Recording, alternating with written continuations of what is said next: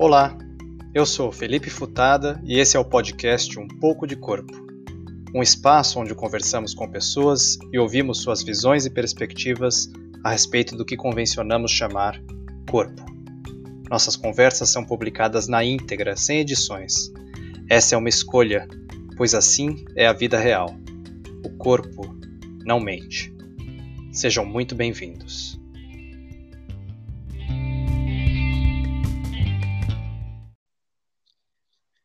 Alô? Oi, Guilherme. Oi, Futada. Tudo bem? E aí, tudo bem? Há quanto tempo? Tudo ótimo, quanto tempo? Gui, muito obrigado Oi. pelo seu tempo, pela sua disponibilidade de participar aqui. Queria que você começasse se apresentando, por favor. Imagina. Bom, primeiramente é um prazer aí participar. Acho que é uma ideia muito legal. E bom, eu sou, eu sou, meu nome é Guilherme Faria, eu sou músico formado pela USP, fiz música na USP. Meu instrumento principal é o violoncelo. E eu também dou aula. Eu sou professor especialista em um tipo de ensino chamado ensino coletivo, no qual eu ensino os quatro instrumentos da família do violino, né? O violino, a viola, o violoncelo e o contrabaixo, numa aula, né? E eu dou aula para alunos de, de 10 até 19 anos. E Bom, outra coisa talvez que eu acho relevante mencionar, né, que eu também fui nadador, eu nadei desde os 8 anos até os 22 anos, e eu treinava, fui nadador federado, acabei fazendo travessia, que foi uma coisa, assim, crucial também na minha formação como músico. Muito legal. É, Gui, então eu vou subverter esse programa que eu começo perguntando para todo mundo o que, que, é o corpo. Então vamos, já que você falou que você é nadador e isso foi crucial, qual essa, já começa ah. daí, vai. Qual é essa relação? Por que, que você acha que isso foi importante para você na sua carreira, na sua experimentação com a música? Olha, eu, eu acho que assim, primeiro o esporte é fundamental para o ser humano, né? Assim, eu acho que até as matérias, né, de música, educação física, né, são sempre postas de lado, né? Mas são, eu acho que são matérias fundamentais, né? Assim, pelo bom, primeiro que me ensinou a ideia de superação, a ideia de você ter um objetivo e ir em direção ao objetivo, também algo muito importante na música é o controle emocional, né? Que um atleta tem que ter, que o músico também é uma das coisas talvez mais importantes para o músico, né? E e a ideia do treinamento também, né? Que as coisas não são. Acho que hoje em dia a gente tem uma visão que as coisas têm que ser fáceis, mas não é fácil, né? Para você ser um, um, um, músico bem sucedido, ser um atleta, você tem que você tem que batalhar, você tem que treinar, você tem que se preparar, né? Então acho que isso foi uma com certeza o esporte para mim foi algo muito muito importante na minha formação como músico. Uhum. Muito legal. Eu, eu perguntei porque eu lembrei que tem vários músicos, né? A história de vários músicos mostram que eles tiveram uma relação íntima aí com o esporte ou com a atividade física. Por exemplo, Miles Davis era boxeador, né? Hum. Tem várias histórias do Miles Davis, do encontro dele com o próprio Hermeto Pascoal, que também era um boxeador aqui, que é, enfim, isso aqui é um episódio da história que é divertidíssimo. E aí fiquei curioso de perguntar, Gui, qual ah. que é o seu conceito de corpo dentro do universo da música? Olha, eu acho que assim, para o músico, ele demora até você ter uma certa maturidade para você entender quão importante é o corpo, né, para um músico, porque quando a gente é jovem, a gente quer tocar, a gente pensa que a música e tocar um instrumento tá na mão, né, tá no braço, né? Então, estudamos horas por dia, 10, 12 horas por dia, e a gente esquece do corpo, né? Até a gente chegar a uma certa maturidade, né, e a gente começa a perceber quão é importante a relação do corpo, né, e que na verdade você não toca com a mão, com o seu braço, você toca com o seu corpo inteiro, né, você toca com um pé, né, o jeito que você está sentado na cadeira, isso é uma é muito essa relação assim é, é, é fundamental, né, e sem contar com a parte também toda psicológica, né, de, da concentração, do controle emocional, né? Uhum. Sim. Existe algum método que você usa que consegue juntar um pouco essa perspectiva de corpo? Olha, eu fiquei conhecendo um método há, há pouco tempo atrás, que foi um. Eu sempre fui atrás, onde eu ouvisse de pedagogos, né, dessa parte uh, para músicos, né, e eu acho um, um, pedagogo bem desconhecido, que ele foi professor é, de uma faculdade americana, e ele acabou morrendo muito cedo. Então ele começou a desenvolver o trabalho, ele começou a ficar famoso, ele morreu. E chamado Paul Holland. E é exatamente essa ideia, é você é você ensinar o instrumento, você tocar o instrumento a partir do aprendizado do movimento. O movimento não exatamente é, é, relacionado com o instrumento, né? Na verdade, você vai aprender os movimentos fundamentais que vão ser usados no instrumento, né? E foi uma coisa que mudou toda a minha concepção de, de tocar um instrumento e ensinar um instrumento, né? Uhum. Uhum. É, tem linhas da psicomotricidade que vão dizer que todo o nosso intuito de movimentação tem um propósito estético, né?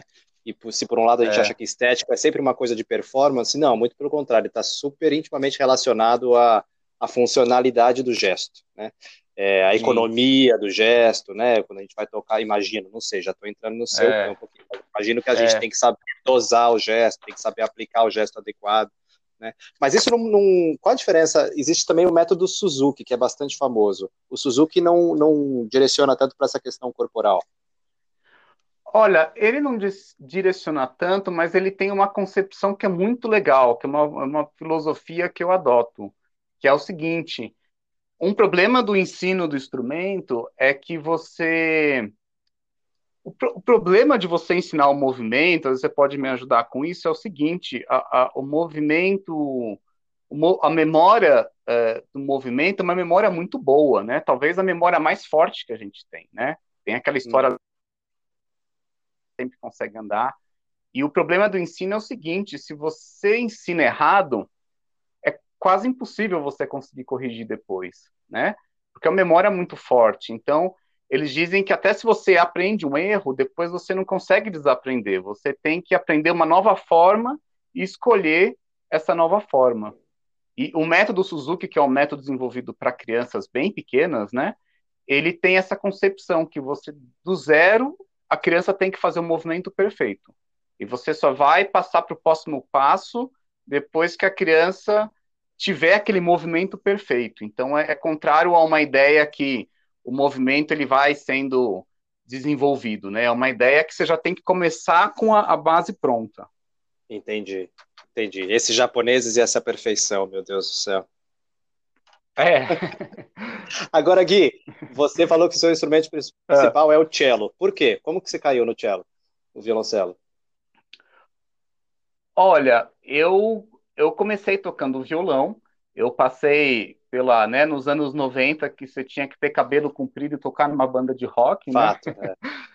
Eu passei por essa fase e aí até que um dia eu, na, na TV Cultura eu vi uma era uma série de programas que o, um violoncelista famoso chamado Yo-Yo Ma fez, que ele pegou as seis suítes de Bach e cada suíte ele fez um filme, um filme documentário junto com um diretor famoso.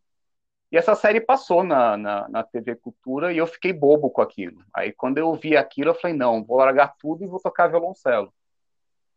Foi aí que eu comecei na música erudita. Uhum. E me diz uma coisa, tem algum instrumento que você acha que mexe, altera mais com a questão do corpo? Porque eu, assim, eu vivenciei muito pouco. Eu fiz um pouco de percussão, cheguei a tocar bateria, que são, obviamente, muito corporais.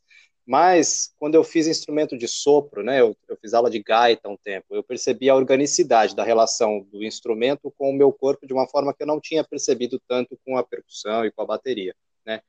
É, e uma uhum. relação muito íntima, assim, de mudar a embocadura, de mudar o jeito de eu respirar, mudar a minha fala, né, mudar o meu posicionamento físico no espaço. É, você acha que existe algum instrumento que você tocou que tem uma relação de mudança de estrutura de corpo, mas Olha, eu acho que assim, todos os instrumentos, é, você acaba criando assim uma é uma simbiose, né, para um músico profissional, né? O, o, instrumento vira parte do seu corpo, né? E, e é uma é uma coisa muito doida, porque assim, você fica tantas horas com o instrumento na mão que você percebe a umidade do, do ar pelo som do instrumento. Você fala, hoje o dia tá seco, sabe? É uma, é uma coisa, assim, simbiótica. E, por exemplo, os, os instrumentos de cordas, né, violino, violoncelo, e eles têm uma dificuldade muito grande porque você não tem marcado onde que fica a nota. E é, você vai saber onde que fica a nota pelo, por uma relação que você vai ter ouvindo a nota, né? E uma relação corporal para você chegar na nota, né? E às vezes são assim, às vezes você tem que fazer um salto, você está numa nota e você tem que mover o seu braço 23,4 centímetros, né? Então, assim, é uma relação muito doida, é uma relação que você tem que ter uma relação muito forte com o instrumento, né? E sobre mudança corporal, acho que todos, porque os instrumentos não são feitos para serem para serem anatômicos ao corpo, né? Você que acaba tendo que se adaptar ao instrumento. E também é uma coisa muito doida, porque alguns instrumentos eles são, são muito não anatômicos, né? Que nem o violino, por exemplo, né? Que você segura no queixo, né? Não é uma relação natural, né? É, ou, por exemplo, tem, por exemplo, o instrumento que é a viola, né? Que é um instrumento entre o violino e o violoncelo, que os instrumentos que têm o melhor som são instrumentos muito grandes e pesados.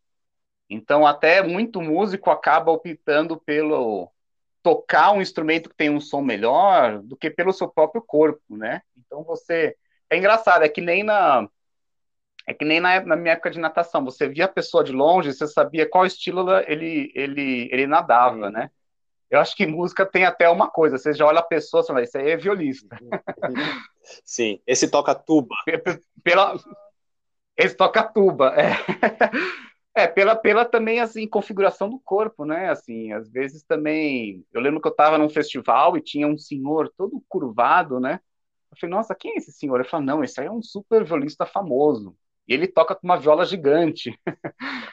então, você vê que o músico vai se adaptando ao instrumento, sim, né? Sim, É, não, eu fiquei pirando é. nisso, porque é, no mundo do esporte, por exemplo, se a gente for trabalhar os, os esportes com bola, né? eu costumava falar para os meus alunos quando eu uhum. dava mais treinamento. Hoje em dia eu estou um pouco mais afastado disso, mas falava que eles tinham que dormir com a bola, acordar com a bola, brincar, sonhar com a é. bola. Tem essa coisa de ter que virar uma extensão do corpo mesmo.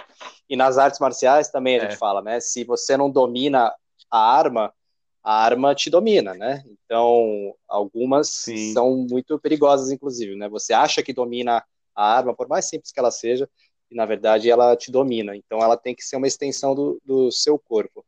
Agora é uma escolha, né? Sim. Você é, de um instrumento, eu digo, como que você decide que instrumento você quer? Eu fiquei pensando, desculpa, estou falando mais do que você, mas eu quero te ouvir. Imagina. É que é o tema, é o é. tema que eu gosto muito, então a sua responsabilidade é grande. a gente no esporte durante muito tempo falou-se, por exemplo, que algumas modalidades definiam tipos de corpo, né? Ah, ginástica uhum. não te deixa crescer, né? ginástica na, que, que, antes era uhum. olímpica, hoje em dia é ginástica artística, né? É, e não é verdade, na verdade, né? A gente sabe que, é, muito pelo contrário, assim, alguns é, biotipos, alguns fenótipos, alguns é, corpos em específico acabam sendo mais esperados para entrar numa modalidade ou outra. E mesmo isso também não é estático, vai mudando. Né? Haja visto jogadores de voleibol dos anos 80 hum. e jogadores de voleibol de hoje em dia. Né? É, como que você deixa que as crianças, já que você é educador também, como que as crianças experimentam um instrumento? Assim, você faz uma sessão, eles vão experimentando, tem uma variedade, ou eles chegam e já, pá, não, eu quero tocar isso porque minha mãe mandou. Sim, e acontece também. Bom, mas é, é, então Primeiro, acho que tem uma. A gente diz até em orquestra, né, que tem a parte psicológica. Você conhece o psicológico da pessoa, você fala, essa pessoa é esse instrumento, entendeu? Existe certo, uma certa psicologia, né? Hum. Porque, por exemplo, eu acho que é, é, é uma verdade. Porque, por exemplo, é, quem toca viola, viola é um instrumento que faz ali o recheio da orquestra, né? É o que faz o acompanhamento, que está no meio, não é um instrumento que você percebe muito, né? Então, os músicos falam que o violista é uma pessoa mais tranquila, que não é tão competitiva. O naipe de viola é o naipe que sai to é todo mundo unido, vai todo mundo tomar cerveja depois do ensaio, entendeu? Mas aí você já tem o violino, que é assim um instrumento que aparece muito, né? E, e para você tocar esse instrumento, você tem que ter uma personalidade de você aparecer, né? E de ter também esse controle emocional de você aparecer, né? Então também existe uma certa, né, uma certa lenda da competição entre os violinistas. E na, na, orquestra tem o primeiro violino que é o Spala, né, que é o líder da orquestra, e é um violino, né? Então tem história que todo mundo quer ser o Spala, né? E bom, mas tem essa parte, eu acho que da personalidade da pessoa, que às vezes é, é, tem mais a ver com um certo instrumento, né? E, mas também eu acho que o que você falou também tem uma coisa do corpo, né? Que acho talvez como às vezes esportistas você percebe alguns é, é, características né do, do, físico da pessoa que tem a ver com o instrumento né? Por exemplo é, uma criança que não é muito alta que tem um braço curto uma mão pequena para ele vai ser muito difícil tocar um contrabaixo né?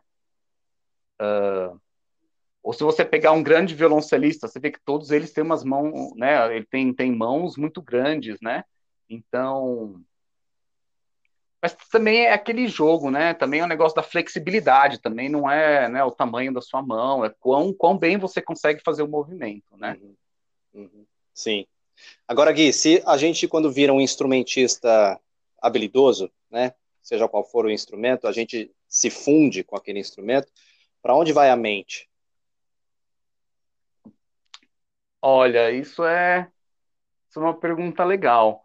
E eu acho que a, a, é, tá tudo junto, né? É uma coisa complexa, que nem músico tem que ter assim um controle emocional muito grande, né? Porque você está fazendo um, um exercício, né? Algo que assim exige uma precisão muito grande, né? E a música clássica exige essa perfeição, né? Se você é um grande solista, você vai fazer um concerto para duas mil pessoas e erra uma nota, sua carreira pode acabar ali, entendeu? Então você tem que ter um controle emocional muito grande, né? E, e ao mesmo tempo, assim, o, a, o, a finalidade da música não é o quantas notas você vai tocar por segundo ou a parte física, é a expressão musical, né? E tanto que tem é interessante, por exemplo, músicos que assim, se mexem muito para tocar, é, o público gosta, né? O pessoal da música erudita fala, ah, esse cara aí quer aparecer, porque o público adora. O público, quando a pessoa se mexe, acha que o cara tá, que a música tá dentro dele e que, né, e gosta, né? Uma coisa popular. Mas por um outro lado, se você se mexe muito, você você põe em risco essa precisão, né, gigantesca que você tem que ter como músico, né? E então é uma coisa é um balanço delicado, né, que você precisa ter. Sim. Sim, é, não, fiquei pensando no George Ben, que não se move um centímetro no show dele, mas ele consegue fazer todo mundo balançar. Então, é, é eu, tive, eu tive um professor que falava, ele falava, olha, você, a sua cabeça, a sua alma está na música, mas o seu corpo tem que estar tá para o instrumento, você não pode deixar um influenciar o outro, né? E... Mas aí são várias correntes também. Sim, né? sim, é, e eu imagino que tenha uma variedade enorme. É. Eu estava escutando hoje também uma música do B.B. King, de quem eu sou fã, e ele, a introdução dele, ele Somos fala. É, então, ele fala em inglês, né? Ele fala: We're gonna do everything we can to move you. A gente vai fazer tudo que a gente conseguir para move em inglês, né? O move, além da, do, da raiz daquela coisa do movimento, move é quando você mexe com a pessoa. A gente fala em português mexer com alguém, né? É. Mexeu comigo. Mas é quase como se a gente pegasse a pessoa de um lugar e colocasse em outro através da música. Eu acho muito é. louco pensar dessa forma. Aí ele fala assim, né? We're gonna do everything we can to move you. Se vocês gostam de blues, I think we can. Eu acho que a gente consegue. E aí eles aí arrasando já, aquele som BB King, né? Parece um carrinho de, de montanha-russa desgovernado, enfim. É, essa relação é. corporal, da gente começa a escutar música, a gente é transferido praticamente. Você já teve uma sensação, é. eu te perguntei dessa coisa da mente, porque assim, eu já tive uma experiência de um uhum. orgasmo musical, que foi ouvindo o Eric Clapton no show dele ao vivo, quando ele veio, no Pacaembu. É, eu estava absolutamente sóbrio e escutando River of Tears, uma música dele onde tem um solo meio Pink Floydiano, uma coisa de uma guitarra assim. E eu, uhum. eu vi coisas, eu vi luzes, vi espirais de luz, vi sentir coisas do meu corpo. Como que é isso para um músico assim, quase que profissional, que nem você, você tem, assim, essa coisa da percepção quase que psicodélica da música? Olha, eu acho que sim. Eu acho que, assim, quando você está tocando, é, você tem que ter ali um, um, um, equilíbrio muito grande, né? Porque você não pode se deixar levar pela, né, pela emoção completamente, senão seu, seu corpo para de funcionar também, né? Você, você tem que ter ali uma. Tanto o, o Pavarotti falava, né? Que assim, a gente não sabe quanto é a verdade, ou se ele falava isso para os inimigos dele, né? Mas ele falava que quando ele cantava, ele estava pensando 100% na técnica, zero na música e na expressão, né? que eu, eu, acho é uma coisa bem discutível, né? Porque se você também está 100% na técnica, você não faz a, a gente no meio musical fala fazer a música, né? Que é quando você faz a expressão, né? Então, então você tem que estar dentro desse equilíbrio, né? Do, do corpo, a mente, a alma e, e não deixar um passar para um, né? O, a sua emoção não passar, senão você para de tocar, né? Senão você não consegue mais tocar. Então tem que ter esse equilíbrio, né? Uhum, uhum. Sim. Ô Gui, é, eu lembro que você me contou uma vez uma história de você se lesionar tocando o cello para entrar na USP. Foi. Conta essa história, vai. Sim. Então, olha, era aquela coisa que você é jovem, né? Você não tem muita noção das coisas. E assim, o, o mercado musical é um mercado muito difícil, né? E porque você é um atleta, né? Você, de certa forma, é um atleta. E e é um mercado muito concorrido. E, e foi o seguinte: tinha a orquestra da faculdade, e a cada. Todo ano era feita uma reavaliação de todos os músicos. E você, se não passasse, você caía fora. E eu dependia dessa bolsa de estudos da faculdade, né? E o que, que eu fiz? Era em, era em fevereiro o teste, desde dezembro 10, 12 horas por dia estudando, sem parar, todo dia. Acordava, era só o básico, tomar se alimentar, tomar banho, estudar. E aí o que aconteceu foi que depois de um mês eu tive um estresse do, do osso do, do dedinho. Eu sei até a nota que eu estava tocando quando eu, quando eu lesionei. e aí eu tive essa lesão e assim a gente músico sempre ouve, a gente ouve falar de muitas doenças que a gente às vezes nem sabe o nome, porque músico tem muito, muito, né, muito lesões, tendinites, né? Uhum. E eu não pensei que era nada. Eu comprei lá uma pomada de tendinite e fui passar na mão, até que passou três semanas, eu não aguentava de dor. Eu fui no médico, um médico de, de esporte, e ele falou para mim: não, olha, você, você quebrou o seu osso de tanto tocar. Então, essa foi a história. E aí, eu tinha o teste, eu desesperado, o que, que eu fiz? estudei com três dedos. Que loucura. E aí, um dia antes do teste, eu tirei a tala e mandei a ver. Que loucura. Que legal. É. É. Complicado. Não, tem vários casos, né, de lesão, de atleta, a gente escuta é. falar, mas a gente não imagina que isso aconteça tanto no universo do, dos, dos, instrumentistas, é. dos músicos. Ô Gui, como que você... É, e, às vezes... Não, Oi. fala, desculpa, te cortei. Não, imagina. É, às vezes tem, tem coisas que a gente nunca ouviu falar, tipo doenças que a pessoa na boca, instrumentistas de sopros desenvolvem, né? Que eles não conseguem mais soprar, entendeu? Ou doenças. Tem vários músicos famosos aí que tiveram várias doenças que a pessoa não consegue controlar o dedo, ele manda informação para o segundo dedo ir para baixo e vai o terceiro, sabe? Que loucura. Então é uma coisa, é uma coisa muito doida. E é. tem os que levam morro na boca e só conseguem tocar trompete bem por causa disso, né? Porque perde dois dentes. Exatamente. brincadeira, brincadeira, Chatbaker. Olha só, ô, ô, Gui, como que você foi parar na música antes disso? Me diz, me fala mais. Tudo bem que você foi aí do rock and roll, queria ter uma banda, mas o que que te levou para música? Assim, teve um impulso quase que corporal, se você faz tanto essa relação? Olha, é difícil explicar, né? Eu acho que é, não é você que escolhe a música, eu acho que é a música que te escolhe, né? E é engraçado, é, porque olha, eu tenho uma relação muito forte com música desde que eu sou muito pequeno. E, e eu não tinha nenhum músico na família, né? Então foi uma coisa que foi crescendo em mim, vinha alguém tocando, eu queria tocar o instrumento, e uma coisa até inexplicável, assim, é difícil explicar.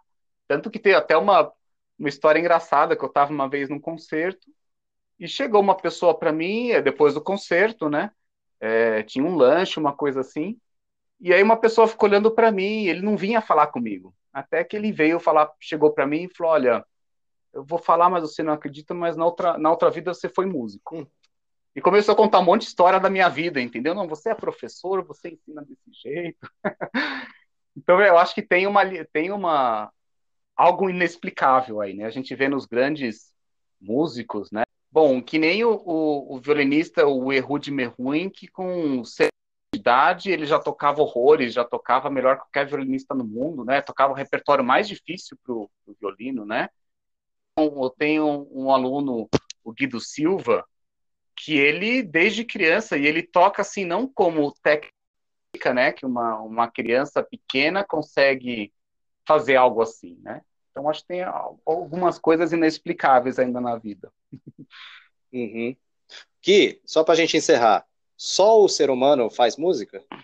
E se não, que outros, que outros seres fazem música? E, e bom, isso, para começar, e depois eu tenho uma outra pergunta. Olha, não sei. Olha, que eles fazem música, eles fazem. Não sei se eles têm consciência disso, né? né? Os pássaros, né? Os animais todos, né? É, é, muito, né? Vários músicos já fizeram esses estudos, né? Um, né do, do, som dos pássaros, da música dos pássaros, né? Se para eles é uma comunicação ou se é, é música, né? A uhum. gente só uhum. vai saber se perguntar para eles. Sim.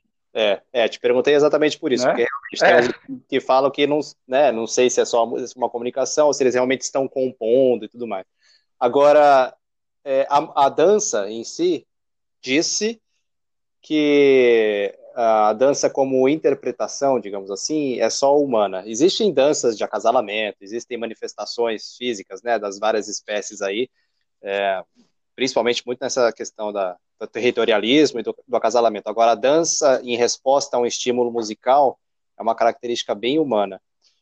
Os músicos instrumentistas gostam de dançar? Olha, Futada, você pegou aqui num ponto chave, viu? eu sou um péssimo, eu sou esse péssimo exemplo, entendeu? Não, não entendo. O que eu digo é que a gente, a músico, quando a gente ouve música, é tanta informação que a gente está ouvindo, você tá, você não está muitas vezes ouvindo a música, né? Você está ouvindo o ritmo, você está ouvindo a harmonia, você está ouvindo a afinação, né? Então, eu, eu, eu, a minha desculpa é que tem muita informação ao mesmo tempo. Por isso Boa. que é difícil de dançar. Boa. Você se saiu bem. O Gui, tem algum instrumento bem. perto? Tem algum instrumento perto de você aí? Tem vários. Quer tocar uma palhinha pra gente fechar com uma musiquinha? Pode, pode ser. Você escolhe pode aí, se ser. quiser. Bom, peguei o primeiro aqui que tá mais perto. Tem que ver se você vai ouvir. Tá ouvindo? Ouvindo, ouvindo, tá ótimo. Então, vamos lá.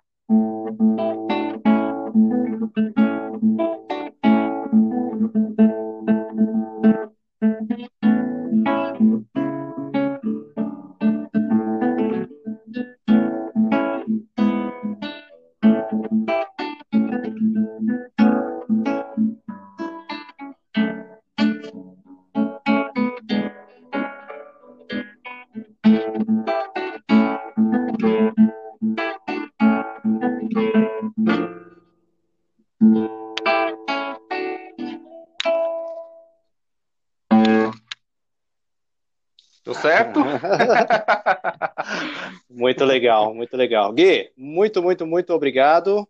Tem alguma coisa que você quer falar antes da gente fechar? Não, olha, foi um prazer. Eu estou muito feliz de participar. Eu acho que é uma ideia super legal, né? De ver o corpo, né? Por todas essas profissões e essas, né? Diferenças, né? Eu acho muito interessante. Parabéns legal. pelo trabalho. Legal, muito obrigado. Um abraço. Nos falamos. Um abraço, você também. Valeu.